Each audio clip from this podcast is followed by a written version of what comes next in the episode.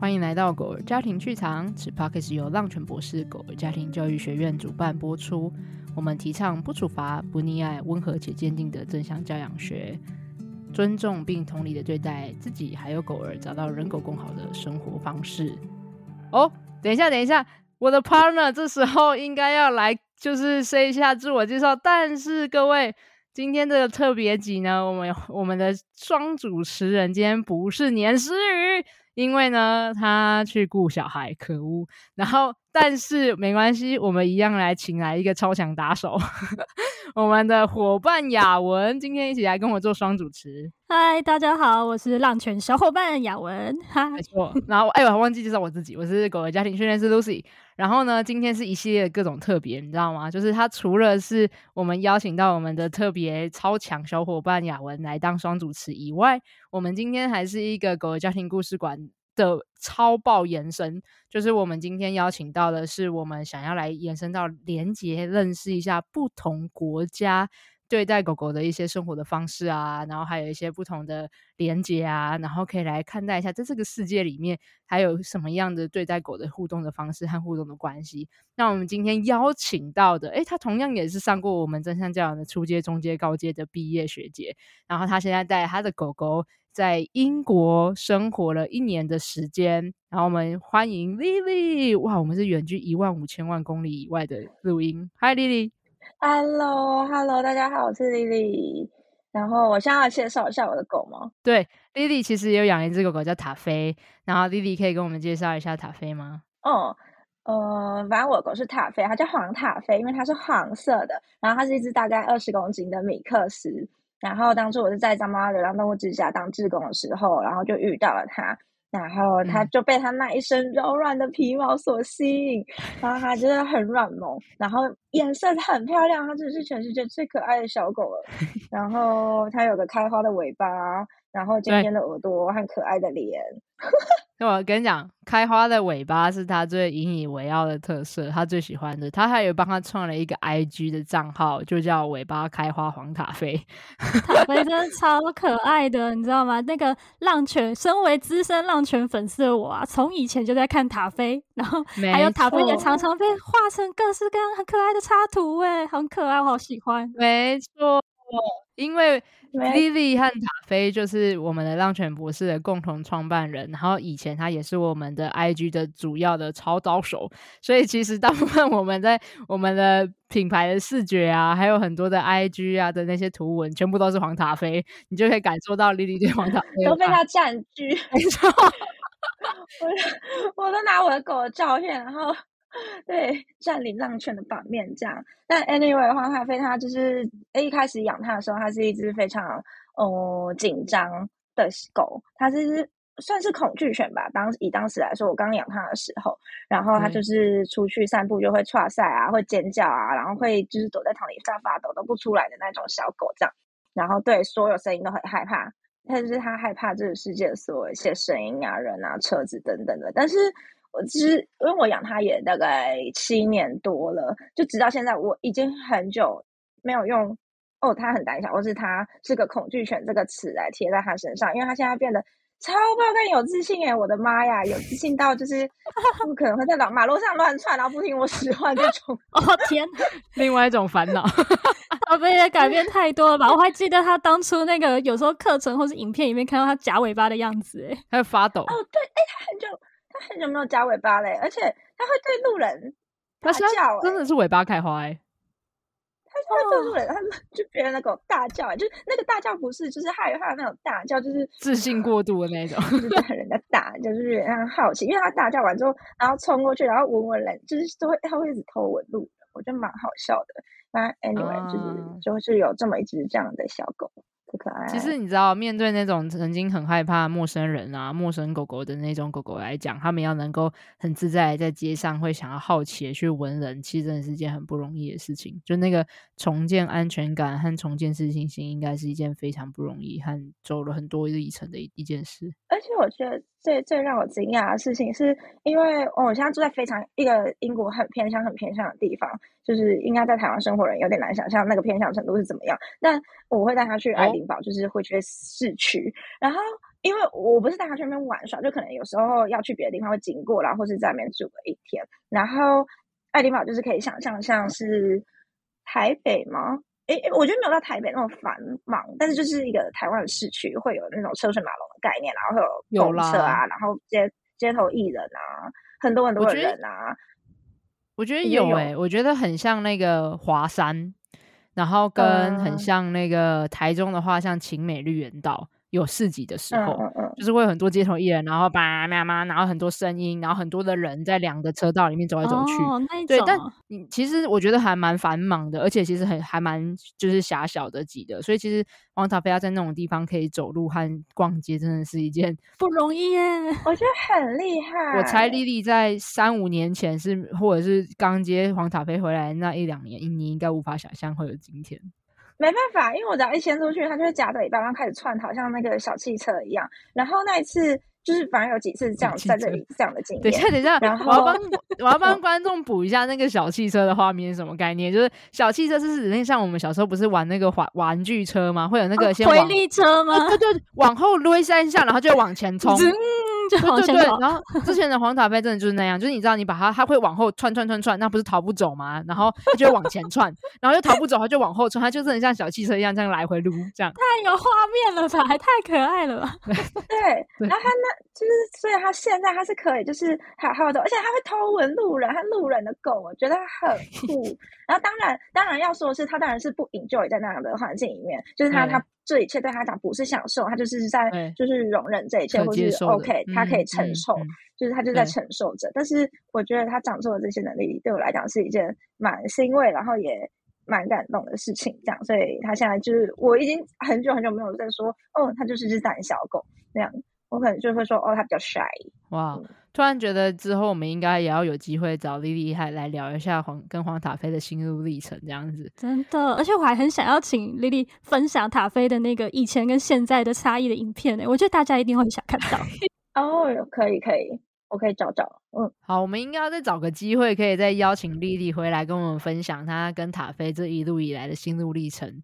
包含可能在学习正向教养之后，他们的一些新的收获和学习。然后，不过我们今天呢是一万五千公里外的特别计划，就是我们想来聊聊，因为莉莉已经带着塔菲去到英国，大概有一年的时间了，对不对？生活一年的时间，对对，刚刚差不多刚好一年，嗯，对。然后就很想要有这个机会，然后可以邀请莉莉以她曾经在。跟塔菲在台湾相处了六年生活的时间，然后到了英国一年的时间，然后来感受一下，诶，在跟台湾带跟狗生活的方式，跟在英国跟狗生活的方式有没有什么不同？有没有什么有趣的事情？然后我猜我有很多的好奇，然后其实听众们应该有很多的好奇，这样子。但我想要先打个预防针，因为其实我在台湾生活跟在英国生活的整个环境是非常非常不一样。我在台湾是生活在台北市，台北 City 的市中心。然后我在英国，然后搬到了一个渺无人烟的偏乡。我走到车站，我要走三十分钟才有办法下山到火车站。然后我要到了那个火车站，我才有办法去别的地方。然后在这三十分钟的路上，就一路就是住家、草原与森林。然后所以那居住环境是非常不一样的。然后所以我就是仅代表我个人分享。我自己遇到的经验，不代表整个英国人的生活或英国狗的生活。这样，我不知道就是带狗去伦敦生活会长什么样子，但是我可以分享我的生活。嗯、好啊，我们就想听你的生活。真的，我光听那个画面想象，我就觉得好棒哎，太美了吧，太好了吧，是真的蛮舒服的。对啊，刚才雅文就是一个哦，森林，各种羡慕的那种表情都自然流露了。对对。嗯，但是你可以跟我们介绍一下你那现在黄塔菲跟你生活的生活样子和环境长什么样子吗？就是你知道，让 Taipei City 的各位也可以有一个想象，原来这个世界的国度还有什么可以跟狗可以相处的不同的环境的模式。我觉得在这里就有点像我，我觉得台湾的话就会有点像是真的是在很。偏向生活，我觉得在这里最接近我当时，就我我在台湾有一度有带他飞到泰马里去打工换宿一个月，我觉得蛮接近那里的生活，就是、嗯、台东，对，在台东的太马里，然后嗯，就是家里附近非常，这是一个安静的社区，是有住家，是有人，是有蛮多人类的气息，可是就是都是家庭，嗯、然后蛮多小孩，然后这边的人作息也都蛮正常的。然后我们在的这个区是一个算是比较 local，然后安全又安静的区住宅区。然后就像我说的，要。走三十分钟的山路才有办法到车站，然后为什么要走的呢？因为公车两小时才会来一班，然后他也不一定会来，他也有可能迟到跟早退，就是他会提早走，然后也可能迟到，所以自己走是最保险的。然后整个小镇唯一卖东西就超市啊，或是一些商店，就是在车站前面的那一条街。然后基本上我们的生活就是，如果我没有上班的话，早上起来然后喝喝茶，然后让狗去。哦，吃吃东西，然后先去外面尿个尿，然后平常就会去草原散步。草原就是在我们家走出去大概五分钟的距离，它会有一个非常非常非常大的草原，是走不完的那种草原，是是很大一片。然后因为这里有很多的 trail，就是 trail 是小径，呃，自然里面的小径，所以不一定是森林，它可能就是就是就是小径，因为它有可能是草原，有可能是在河边，然后就是可以通到别的地方这样。我想象的是那种被人踩过，然后会有一条比较明确，好像是比较没有草的那种路吗？也就是左右两边会有很多植物的那一种草。对对对对对，类似那样。嗯、然后我说的草原就是就就是真的是满满满满的草。就我想一下哦，在台湾比较难，不是人工草皮，不是那种短短的高尔夫草皮，是真正的草。对对对对对，然后会有小可爱小花，会有不同植物。嗯。对对，然后每个季节都会有不同的样貌，因为就是植物就是自己在，因为那边就是我不知道他们就会自己长出一些植物来，我也不知道是怎么来的。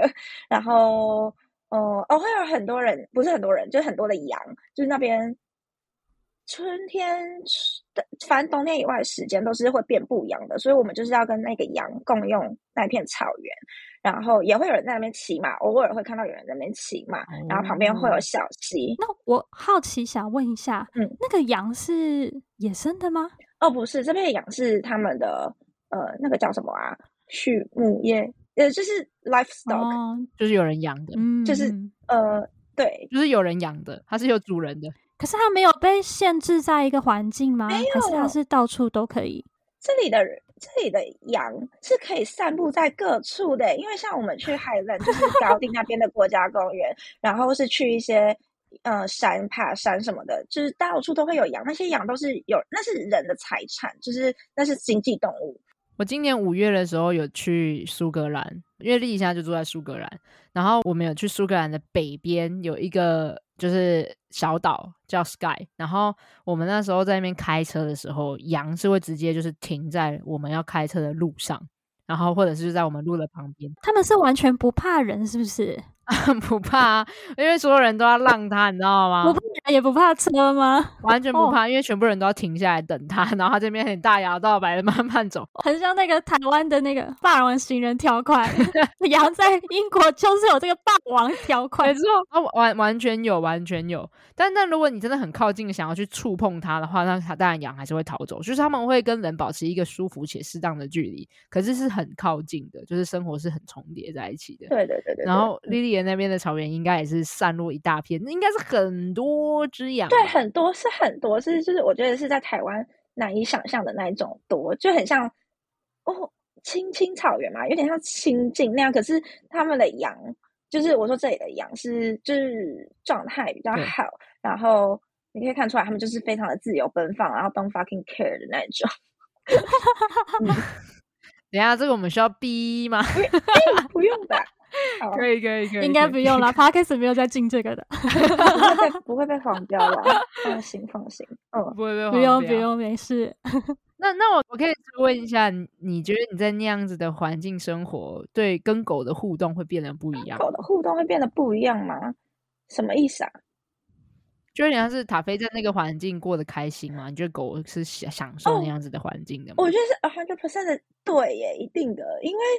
这里真的非常非常的低压，就是我说的这个环境里面是鲜少会有人类的，嗯、就是当然还是会有人类去散步，然后会有家庭，然后假日然后带小孩去散步。可是因为那个场域实在是太大了，所以你很轻易的就可以避开这些人，或是避开其他人带狗。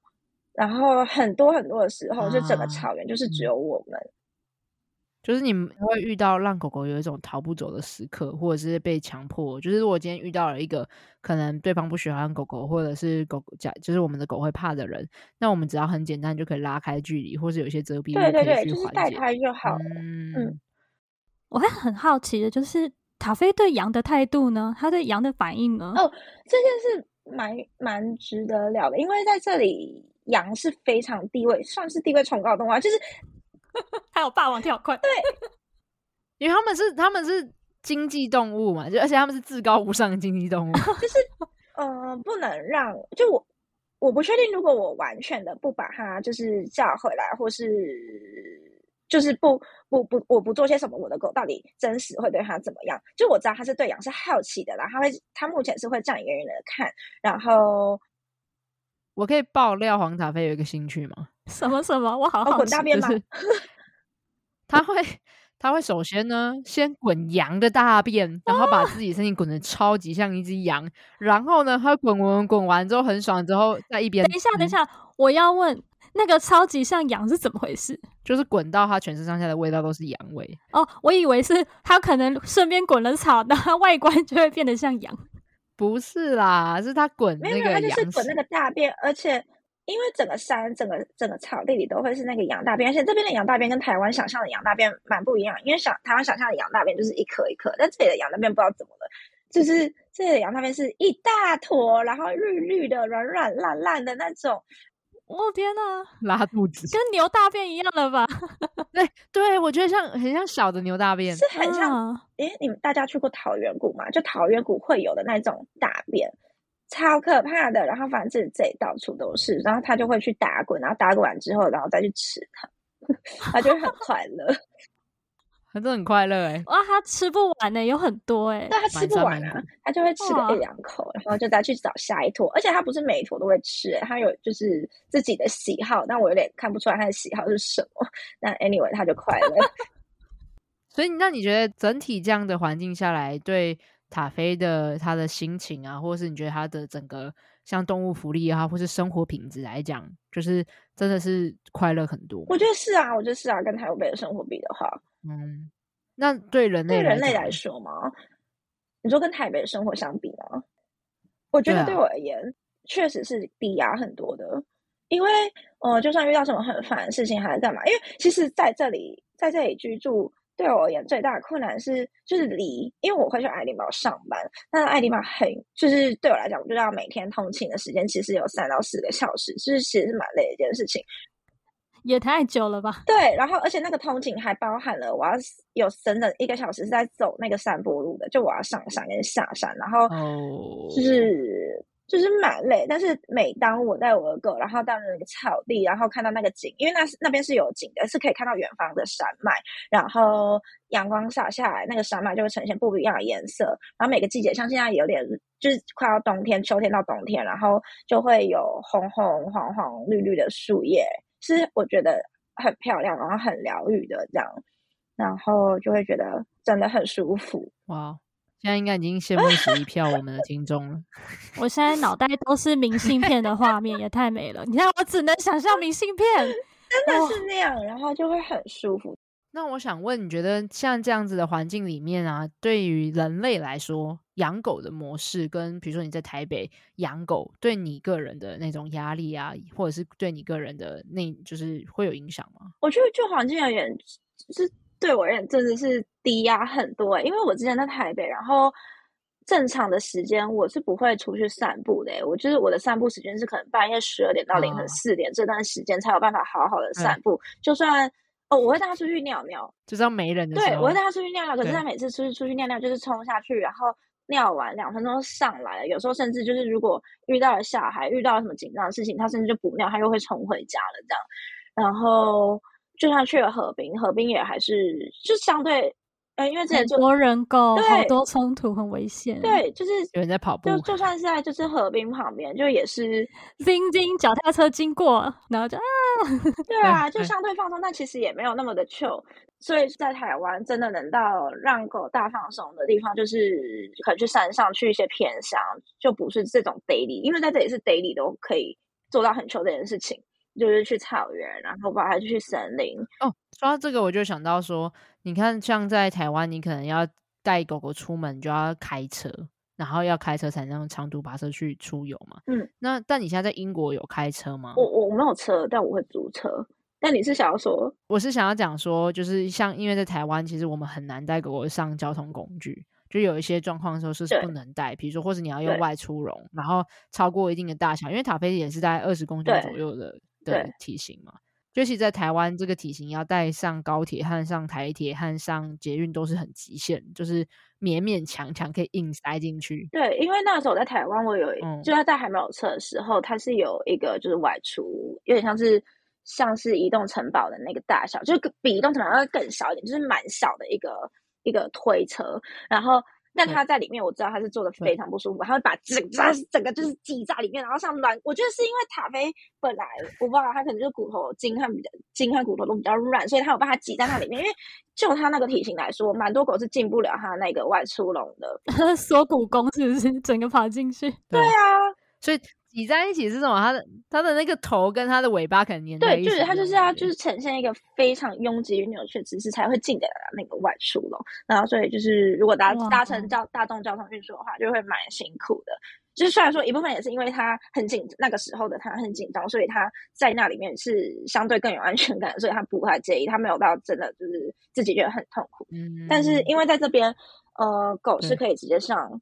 公车和火车的，就地铁不一定，地铁还是要看没。不用任何的那个，就是直接落地就可以了吗？对，可以直接落地。然后你你要上着前绳，但是这是一定的。哇！然后甚至有些时候、嗯、看列车长，因为有座位嘛。然后一开始我不太确定，因为我我们也找不到就是规定说到底狗是可以看上座位的，所以一开始就是哦跟人坐在一起，对，跟人坐在座位上。所以有一次我们就是列车长经过，我们就问他说：“哎。”那个狗是可以上座位的吗？列车长就说：“哦，当然可以啊，反正我相信这个座位经历过更糟的事情。”我觉得，我觉得超好笑的，好可爱哟！但是，但是不是每个列车长都这样？因为也就是我们就觉得哦，好像可以嘛，所以就是可能让狗上去，但就也有被叫下来过。所以这件事情好像蛮看就是列车长自己喜不喜欢狗的。嗯、但如果是在地上，绝绝对是百分之百可以。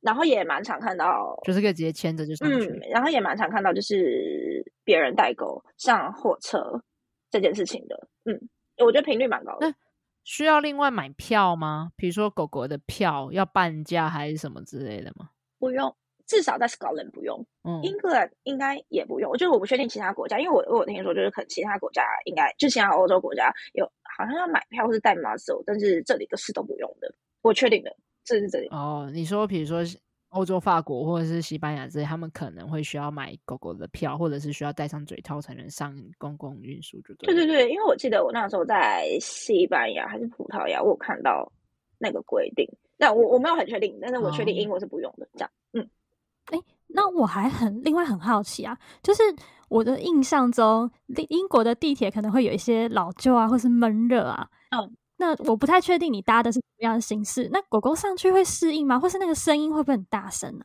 呃，我觉得你你在想，那地铁是伦敦的那个地铁，然后那个我记得狗是不能上去，就是我那个那那那个东西狗应该是不能上去，我们很我记得是不行。然后但我在讲的是火车，就是是我平常在搭的那个火车，就是可以想象成。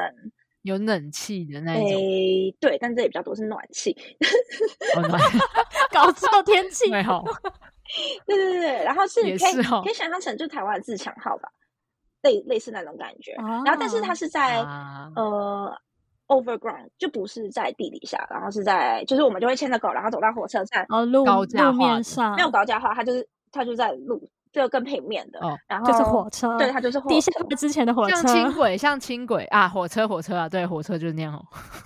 台湾还没地下化的时候，就是一般在路上的火车，对对对对。然后当然，我记得最一开始带他们搭的时候，然后他们在火车站那个场域是紧张的，没错，就是因为会有很大的机械的声音，然后轰隆轰隆火车会过来。但我觉得就是是是蛮紧张的，这是一开始。然后呃，上车之后，对我的狗来说。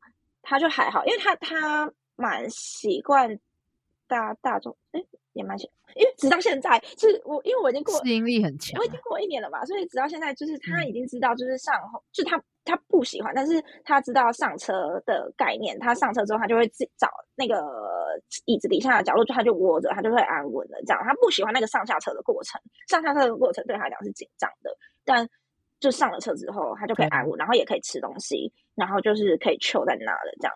嗯、哦。我我好奇，我对于那个想象画面还有一点不够聚焦，是那车上人会很多吗？哎，我有搭过多的，也有搭过少的。我想一下，有多吗？因为我们在 Scotland 来说，Scotland 的人已经没有那么多了。然后，所然后平常我会挑真的要带狗搭火车的时间，也是我知道说，哦，那个时间的人是比较 OK，相对不多的。所以，哦，所以你有稍微刻意避开一下下这样。对对，就是你会知道说，哦，哪个时段是比较会比较多人，哪个时段会比较少人。但是当然也会有遇到说，呃，之前我们有就是大家出去外面玩，然后回来，然后整辆车都是满的，然后有很失控的 teenagers 在那边尖叫啊、大吵。但，哎，对我青少年说，开趴，他就是窝窝的好好，他看他知道他窝在那边是安全的，然后有安全感的。他不是我说，对对，就是那哎，这里火车蛮常遇到这种事情的，就是大家在火车上吵吵闹闹。我觉得蛮酷的，但有时候也蛮烦的。但，嗯，呃、对我的狗来说，它只要跟我在一起，然后有个地方可以窝着，它就是不会到它没有办法承受，可以很放松。当然，它一定是不喜欢的，因为连我都不太喜欢了，就又挤又吵又烦。那我还蛮想再问一下，那可是其他人呢？就是其他嗯乘客对于狗狗的反应呢？他们会反感或是什么吗？哦欸、或是觉得哎，怎么有狗？真的，你知道？你想象，如果这发生在台湾，我猜应该会很多人说啊，我会过敏，我会怕狗，然后太靠近了，会吗？你在英国有怎么有狗上车？台湾一定会啊，不会诶、啊、真的，他们都很友善吗？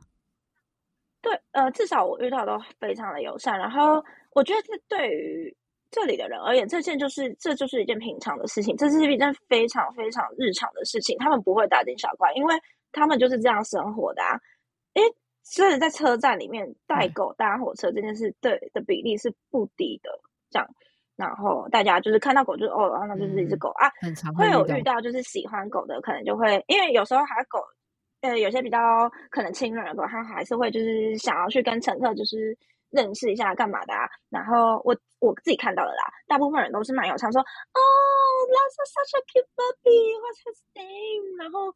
就会想要跟他 有些影片，有些互动，对，所以基本上我我看到的都是非常正向的体验。这样，我我没有，我这我这没有的。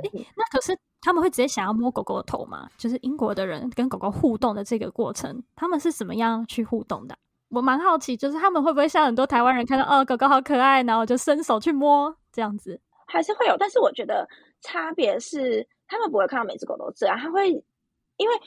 呃，就是在在那个情景里面，比较像是哦，上了火车，然后狗可能要去 approach 别人，然后但它的主人会说 no no 回来，就是主人会不让它做这件事情。然后，但如果它 approach 的那个人散发出了一个非常友善说哦，好可爱哦，来啊，没关系，嗯、我都我不不好意思这件事情，那主人可能会让他去。那基本上就是这个状态，他们就会他们才会开始互动。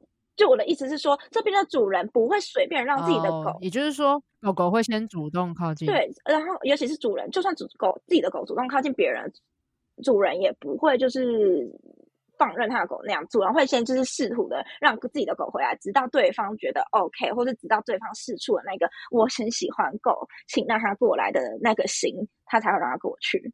所以我觉得这是最大不一样，就是我我不觉得这里的人有在不摸狗的头还是干嘛的。但是，就前面的这个部分是很不一样，好像有一点互相尊重的意味，就是有加进去的感觉。对，我觉得这边的人是很尊重，跟会相互确认彼此的意愿。对对，然后不管是在交通工具上，或是在日常的生活也是，因为像日常生活这边其实养狗比例，我觉我自己觉得算高的。然后就是你牵着狗散步，你总是会遇到这其他人牵着狗散步嘛，但大家是不会互相去 approach 对方的，大家是会。看到哦，有狗有狗，然后就会带开，就是可能一条路这样，然后他们会、哦、假设我们本来都同时走在右边，你是说各自带着狗的状况，所以对方有狗，你也有狗。对对对对对对对。OK，然后你们狭路相逢了。对。然后这时候对方会怎么样？就可能就是会观察一下，就是彼此，但基本上都会自己把自己的狗就带离另外一只狗有一段距离，就不会就是很贴近彼此的经过这样。然后如果是路人的话，在路上然后牵着狗，然后有路人的话，其实我不知道大家大家其实不会。很对狗有任何的反应哎，大大家就是觉得哦，就是就是有个人在遛狗，对啊，就是走过去而已。就是他他就是那一只狗，就是有它的存在。就像今天有一个小孩走经过，你也不会特别大惊小怪，或是要摸它，还是要干嘛，或是你要做什么，就是就是一只狗经过这样的感觉，就是很自然而然的感觉。对，对，那你刚才讲说。当今天我带狗，对方也带狗的时候，我们一起要互相靠近，就是迎面而来的经过。比如说，我们都在同一个人行道上，你是说对方很有可能会绕到对面去吗？就你刚刚说会拉开一点距离，是就是他可能就会走到对面走道，或是可能如果这条路的旁边有一个可以空空旷的地方可以等，就不一定，我就会看状态，因为有些就有些人你就会看得出来，哦，他没有想要让他的狗就是跟其他的狗就是更接近的话，他可能会在。呃，一个旁边，然后等你经过，然后或是就是会打开距离，就不会直接让狗迎面的冲撞彼此这样。哦、嗯，就在那个旁边等着，有点像是我用身体先挡住我的狗狗，然后说：“哎，那你先过的那种感觉，有点让互相让路的那种感觉。”但是就是不会让狗狗会直接面对面朝着彼此冲过去这样子。对对对，然后或是。呃，因为大家大家也还是会有 off leash 的时候嘛，就是有些狗可能比较放牵绳稳定，那些对对对对，就是还是会有放牵绳的时候，就是但大家如果狗自己的狗放着牵绳，然后看到有其他人的狗，会马上把自己的狗叫回来，就算叫不回来，也会试图把它叫回来，大部分的时间。哦，所以你意思说，连两只狗狗都放牵绳的情况之下，但是本来我是我的，我自我带着我的狗，我放掉牵绳，然后我们很自然自在在那个大草原里面跑步啊，开心的玩啊，然后这时候迎面远远的有另外一只狗出现的时候，这时候我也会把我的狗先叫回来，对，是这个意思吗？对，大部分的时间是这样。哦，那叫回来，然然后呢？叫回来会上上起牵绳，上千绳，然后等到就是，哦，那再下一步嘞？嗯，嗯，就上千绳，然后等到。哦，各自拉开一段距离之后，再继续 off leash，这样就再放掉牵绳自己玩。对，不会想要跟其他只狗互动的时候嘛？比如说，不会想要跟对方狗狗打当朋友啊，打招呼啊，或者是对 say hi 什么之类的。我觉得比较少诶、欸，我嗯，我觉得比较少。所以通常那边狗朋友都是约好才会一起去，就是不会在路上认识其他新狗友。我在这里没有狗朋友诶、欸。我没有，我没有认识其他人的朋友。我我我有，就是带我的狗去见，就是网友，因为在这里还是会又认识一些可能香港人。哎，这里因为因为这里蛮多香港人的，然后可能就会有香港人带狗，带自己的狗，就也是移民来这里。然后我之前有见过，就是但他们住在蛮远的地方，然后也有见过他们一次。然后就这样了，嗯、我的狗 在这里没有其他的狗朋友，他就只有他的兄弟。就是一起居住的，所以听起来就真的很难在路上遇见新朋友。哦、呃，就是我想一下哦，他还是有，还是还是，因为他们就是相互尊重的嘛。也没有到这么极端，因为也还是有，就是你可以，我觉得是透过观察，我觉得大家的尊重是会观察彼此的那个状态与反应，就是也还是会有遇到哦，不介意。让狗跟别的狗互动的主人，和不介意互动的那种狗，那我的狗可能就会去，就是闻一闻啊，然后可能打个招呼，然后但就会各自带开，就不会变朋友。嗯，它就只是友善的路人而已。嗯，不是，这其实才是一个比较合理的状态。老实说，因为狗狗在打招呼的时候，也不是为了交朋友，他们就打招呼，只是跟我们人类一样，像 say 个 hi 啊，然后认识一下对方啊，但也不会马上就在路上变朋友这样子。对对对对，嗯，好。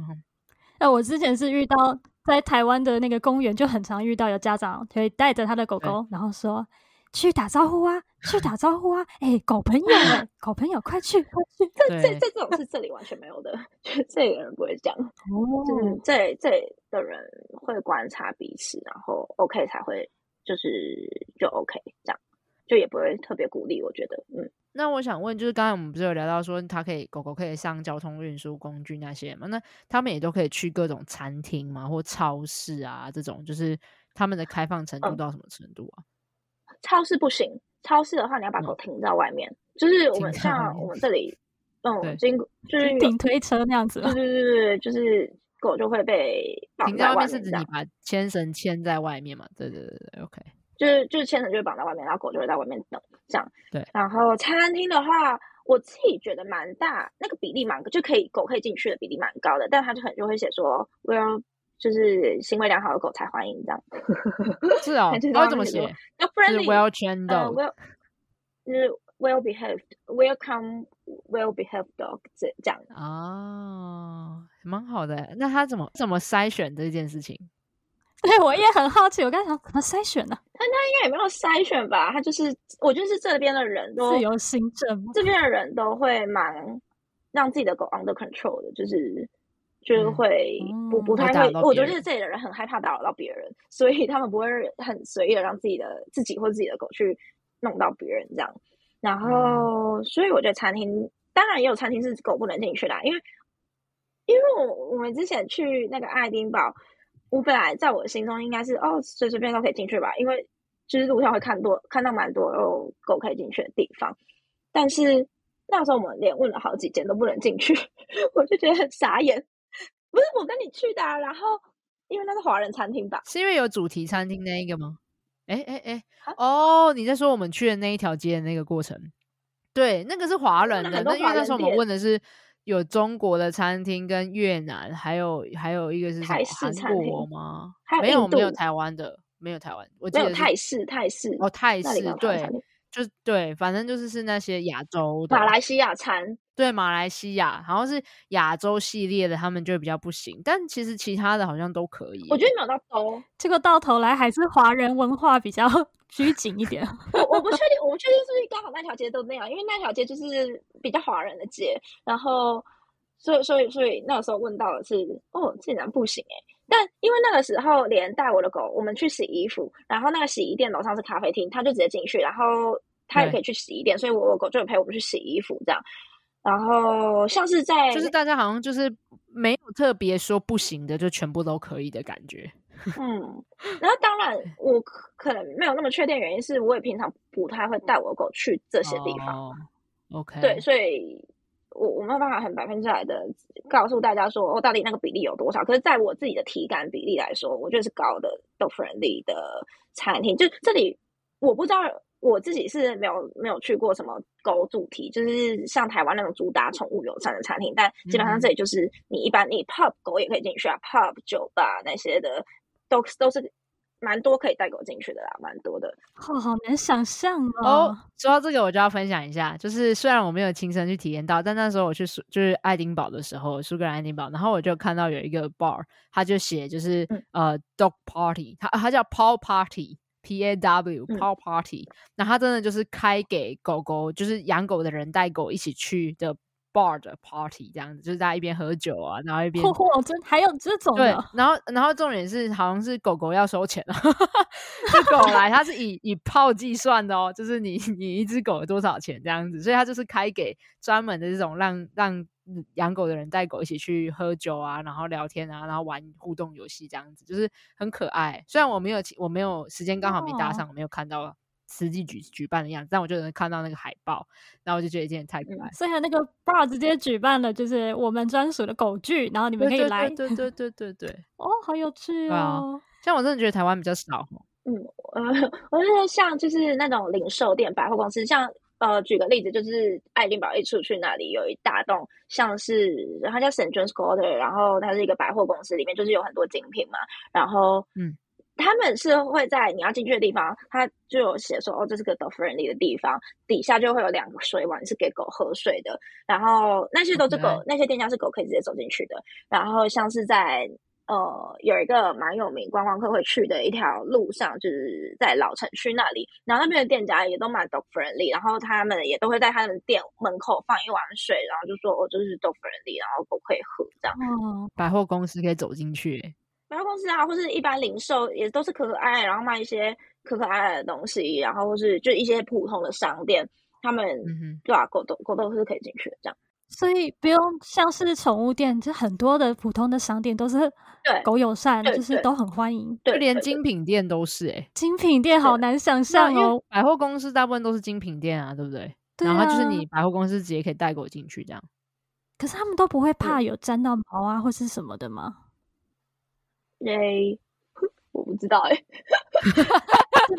我 就是真的蛮好奇的，你不要管我，啊，就很 有趣，就是直接友善到这种程度。哎、欸，那这样我要一定要来问一下，那你那在英国的那个宠物店啊，有没有不？因为我印象深刻，我那时候去爱丁堡的时候，然后刚才丽丽不是有说很多店家都会放那个水碗啊，然后说，哎、欸，我们这边都 friendly，大家欢迎可以取用这样。然后我之前就是在爱丁堡的时候去到一间宠物店，就我就走了大老远，就它竟然没开，可是它就是刚好那一天公休，可是门上有个超可爱的标识，它就放了一个狗狗的那个像 dog house 的那种东西，狗狗的狗狗房，小小的，大概比例尺就是在二十乘二十公分的那种大小而已，然后在它的那个像门牌的地方。然后讲说不好意思，我们今天公休，但这里面有些零食，欢迎你经过的时候可以取用，这样超可爱。哦，所以它是立体可以装零食的东西吗？对，它就是一个像一个小房子，二十乘二十公分的一个小房子那种感觉，像有点像鸟屋，呃，鸟屋，就就就是有点像鸟屋的那种感觉。对对对，然后里面就是放零食，哦，然后它是一个一间狗狗的宠物店，然后刚好那天公休，他就说虽然我们公休，但你都带你的狗来了，欢迎可以给你们一点，我们来，哦，我们招待你那种感觉，这样子。超可爱，超级可爱，对啊。然后所以我想问的丽丽是，那你觉得那时候在英国的宠物店跟台湾有不一样吗？有没有什么有趣的？跟就是他们卖的商品有什么不同？呃，我我就逛过几次而已，哈，我觉得蛮难逛的。啊，那我来分享一下我的经验哈。对，不是我的蛮难逛，是因为台湾你很容易可以买到很多可可爱爱的东西，然后因为台湾可能是小孩日本韩国，然后东西会比较东西会很精致，然后这里。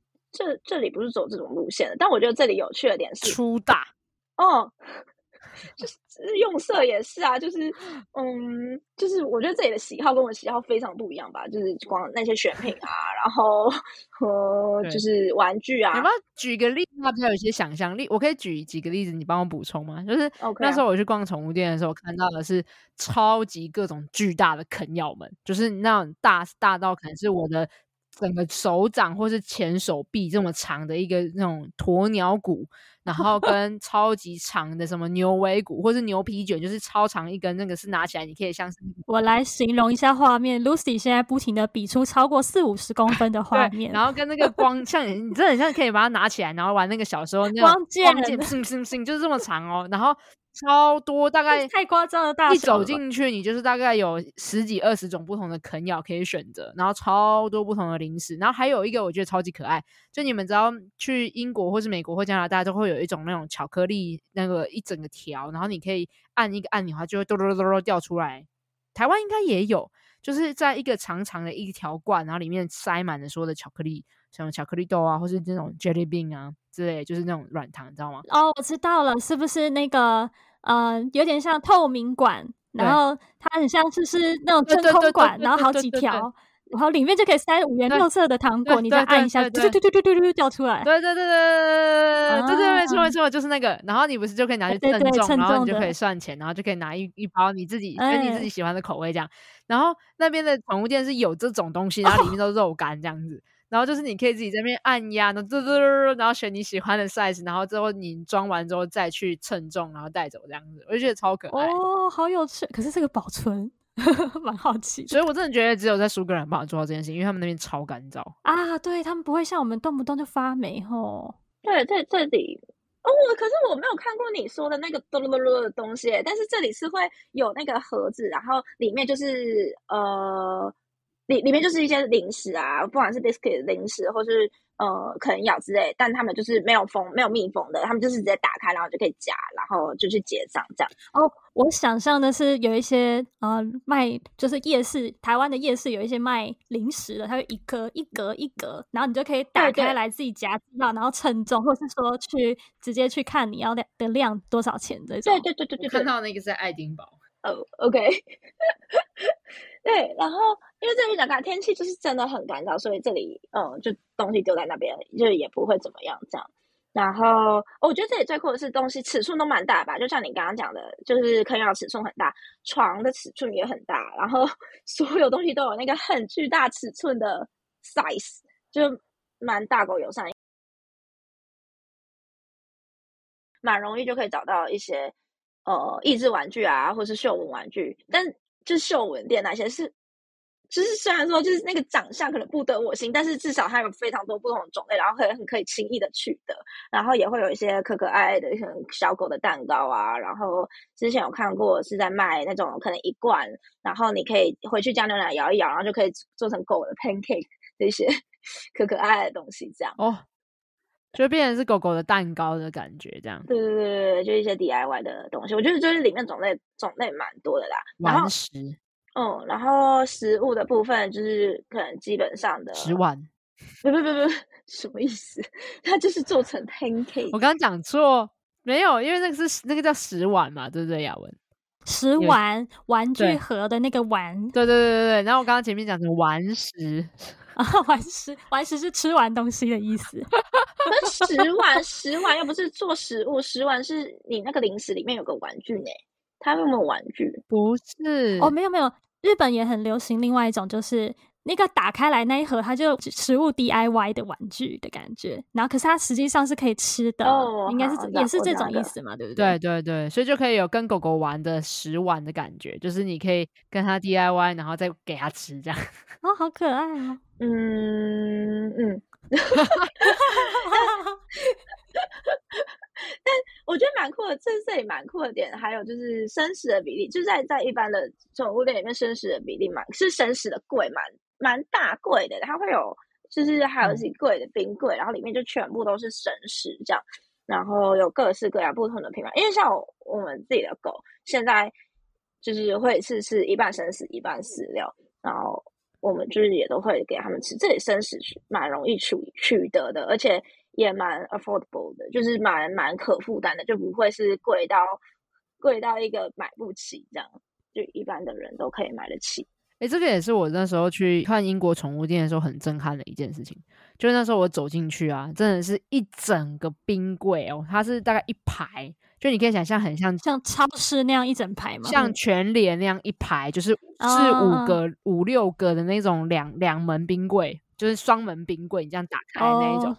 双开门，然后都是满满的 东西的那种，全部都是生食，然后不同品牌、不同口味，哦、然后还有不同的形状，还有薯条形状的，它就是很像一条一条一条这样，然后还有像鸡块形状的，嗯、啊，也有像那种你知道优格一盒一盒的那种给你旅行包装用的这样子，啊，也有那种是整个。超大型包装，像是我们去买鸡块那种一大包那样哦，家庭号那种超大的，对对，家庭号这样，哦、然后超多不同品牌，超多不同口味，超爆多。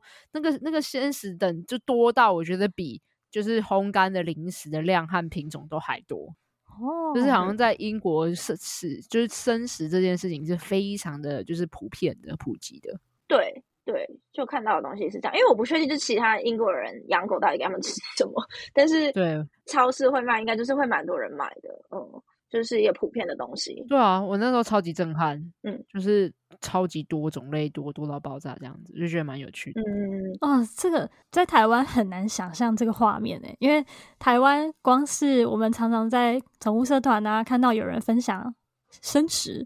然后就一堆人在这底下 打字，这个东西怎么给狗吃这种东西？然后这个东西不会有什么细菌吗？之类的，超多的讨论都会觉得很恐怖。呃、对，对。不过我确实觉得，针对狗狗的饮食，你还是要自己去做功课啦，因为毕竟有很多的个体的差异，就是每一只狗狗所适合的饮食的方式都不一样。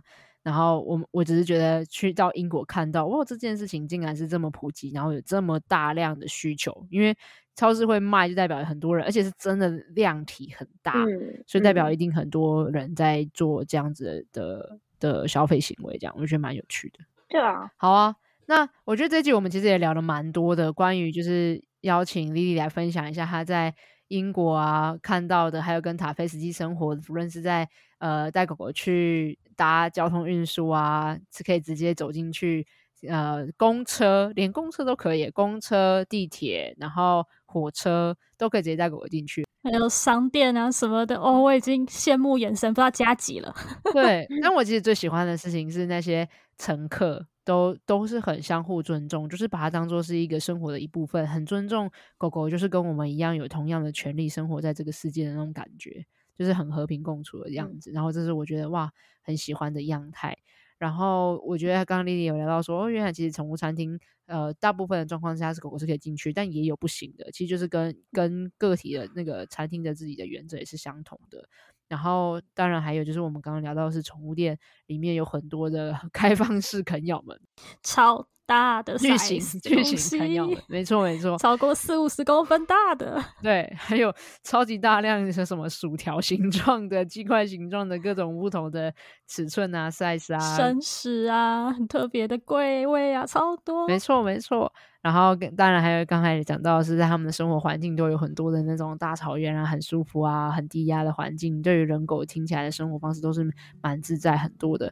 然后，所以我们来到这边也是聊了一段时间。然后，所以我们这集会先停在这边，然后想要邀请大家可以来跟我们分享一下，你觉得听到这集你有没有什么哦，让你觉得很有趣的，或是很好奇的，或是觉得太酷了吧？有些启发性的听到的分享。